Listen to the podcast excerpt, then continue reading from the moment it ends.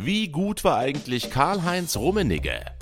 Karl-Heinz Rummenigge gehört zu den besten Torschützen der Bayern-Geschichte, stand mit Deutschland zweimal in einem WM-Finale und transformierte Bayern München zu einem Weltclub.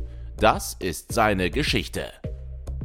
Karl-Heinz Rummenigge kam am 25. September 1955 in Lippstadt zur Welt und bereits als Schuljunge begann der junge Karl-Heinz beim lokalen Verein Borussia Lippstadt mit dem Fußballspielen. In der C-Jugend schoss er sogar einmal 16 Tore in einem Spiel und die Leistungen des Stürmers blieben nicht unbemerkt. Und so erhielt er laut eigener Aussage 16 oder 17 Angebote aus der Bundesliga. Sein Vater machte ihm damals klar, wenn man ein Angebot von Bayern München hat, geht man zu Bayern München. Und so brach der damals 18-Jährige seine Lehre zum Bankkaufmann ab, um zum Rekordmeister zu wechseln. Der damals nervöse und schüchterne Ostwestfale kam 1974 in ein Team voller Stars wie Franz Beckenbauer, Uli Hoeneß und Gerd Müller, die frisch gebackene Weltmeister waren. Doch er wusste zu überzeugen. Sein Profidebüt gegen die Kickers aus Offenbach ging mit 0 zu 6 zwar krachend in die Hose, im Anschluss begeisterte er aber und wurde prompt ein wichtiger Bestandteil von Udo Lateks Team. In seiner ersten Saison wurde Rummenigge mit dem amtierenden deutschen Meister zwar nur Zehnter, in der anschließenden Spielzeit landete der Club aber immerhin auf Platz 3 und gewann mit dem Europapokal der Landesmeister den Vorgängerwettbewerb der Champions League. Auch in den Folgesaisons schaffte es der FC Bayern München erneut nicht, Top-Team Borussia Mönchengladbach die Meisterschaft auch nur ansatzweise streitig zu machen. Für die Weltmeisterschaft 1978 wurde Rummenigge, der 1976 für den DFB debütierte, aber dennoch von Bundestrainer Helmut Schön nominiert. Die deutsche Nationalmannschaft schied als Titelverteidiger allerdings schon in der Zwischenrunde aus, nachdem das Team im letzten Gruppenspiel an Österreich gescheitert war. Bei der 2:3 Niederlage, die heute noch als Schmach von Cordoba bekannt ist, gelang dem Bayern-Stürmer immerhin der Auftakttreffer. Zurück in München befand sich der Angreifer inmitten eines Umbruchs, in dessen Rahmen über die Jahre hinweg Legenden wie Beckenbauer den Verein verließen, aber auch neue, vielversprechende Spieler hinzustießen. Einer von ihnen war Paul Breitner, der mit Rummenigge ein enorm gefährliches Duo bildete. 1980 schossen die beiden die Münchner zur ersten Meisterschaft nach sechs Jahren. Rummenigge erzielte 26 Treffer und wurde damit nicht nur Torschützenkönig, sondern auch Deutschlands Fußballer des Jahres. Auch bei der EM 1980 hielt seine Topform an. Die deutsche Auswahl wurde Europameister, auch weil Rummenigge im Finale gegen Belgien den entscheidenden Treffer zum 2:1 Endstand vorbereitete. Letztendlich gewann der Offensivspieler in jenem Jahr sogar den Ballon d'Or. In der Saison 1980-81 verteidigten der FC Bayern und Rummenigge den Bundesligatitel sowie die Torjägerkanone. Diesmal netzte er ganze 29 Mal in der heimischen Liga. Doch auch international blieb der Topstar der Bayern erfolgreich. Die deutsche Nationalmannschaft führte er von nun an als Kapitän aufs Spielfeld und im Europapokal der Landesmeister schaffte er es mit den Bayern bis ins Halbfinale, wo trotz eines rummenige Treffers gegen den FC Liverpool Endstation war. Der Stürmer erhielt für seine Leistungen im Jahr 1981 erneut den Ballon d'Or und schoss die Bayern ein Jahr später bis ins Finale des Europapokals. Dort unterlagen die Münchner dem englischen Vertreter Aston Villa. In diesem Jahr spielte er auch das erste Mal mit seinem Bruder Michael für den FCB und auch sein älterer Bruder Wolfgang versuchte sein Glück als Fußballer, er spielte aber in der zweiten Liga. Der talentierteste der drei war aber Karl-Heinz, auch Kalle genannt. Er präsentierte sich auf dem Platz dribbel- und antrittsstark, agil und extrem clever. Seine hervorragende Technik begünstigte zudem einige spektakuläre Tore des gebürtigen Lippstädters, der nicht nur konservativ, sondern hier und da auch artistisch abschloss. Bei der Weltmeisterschaft 1982 stand die deutsche Mannschaft rund um Kalle Rummenigge mehrmals in den Schlagzeilen. Der Ostwestfale traf zwar im Auftaktspiel gegen Algerien, doch der DFB blamierte sich und verlor die Partie gegen den klaren Außenseiter mit 1 zu 2. Anschließend traten die Deutschen gegen Chile an und Rummenigge sorgte mit einem Dreierpack dafür, dass die Bundesrepublik mit 4 zu 1 gewann. Es folgte eines der dunkelsten Kapitel der deutschen Fußballgeschichte. Das DFB-Team traf auf Österreich und bereits in der elften Minute lag die BRD in Front. Mit diesem Ergebnis wären beide Länder für die Finalrunde qualifiziert.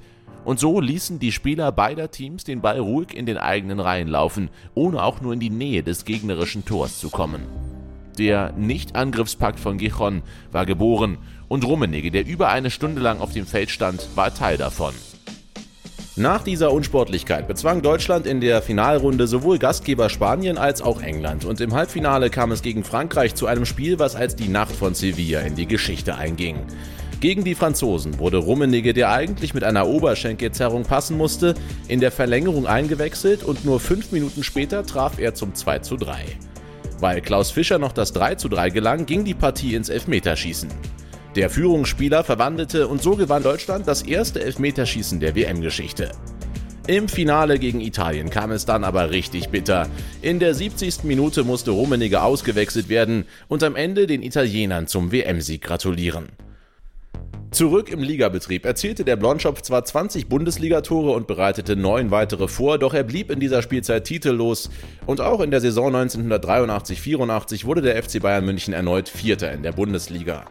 Geholt wurde aber der DFB-Pokal. Für den Stürmer selbst gab es in der Liga immerhin wieder die Torschützenkanone zu feiern. 26 Treffer und 13 Vorlagen in 29 Partien stellten nicht nur eine überragende Ausbeute, sondern auch einen perfekten Abschied aus der bayerischen Landeshauptstadt dar. Zehn Jahre nach seiner Ankunft beim FC Bayern war nämlich klar, der Fanliebling verließ München, um sich Inter Mailand anzuschließen. Mit 162 Treffern in 310 Bundesligaspielen ist er der drittbeste Bundesliga-Torschütze der Bayern-Geschichte. Kein Wunder also, dass Inter sich die Dienste des Kapitäns der deutschen Nationalmannschaft rund 11 Millionen Mark kosten ließ.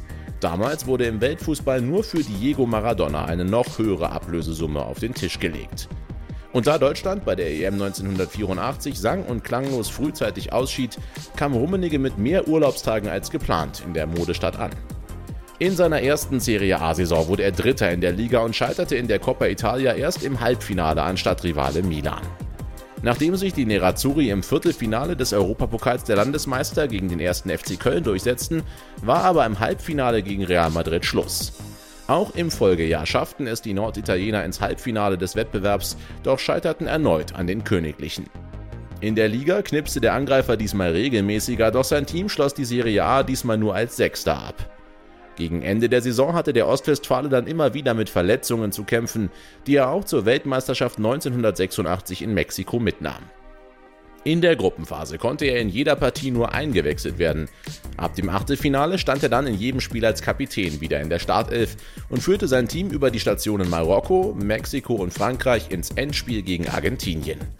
Dort kam es zum Aufeinandertreffen zwischen Rummenigge und Maradona.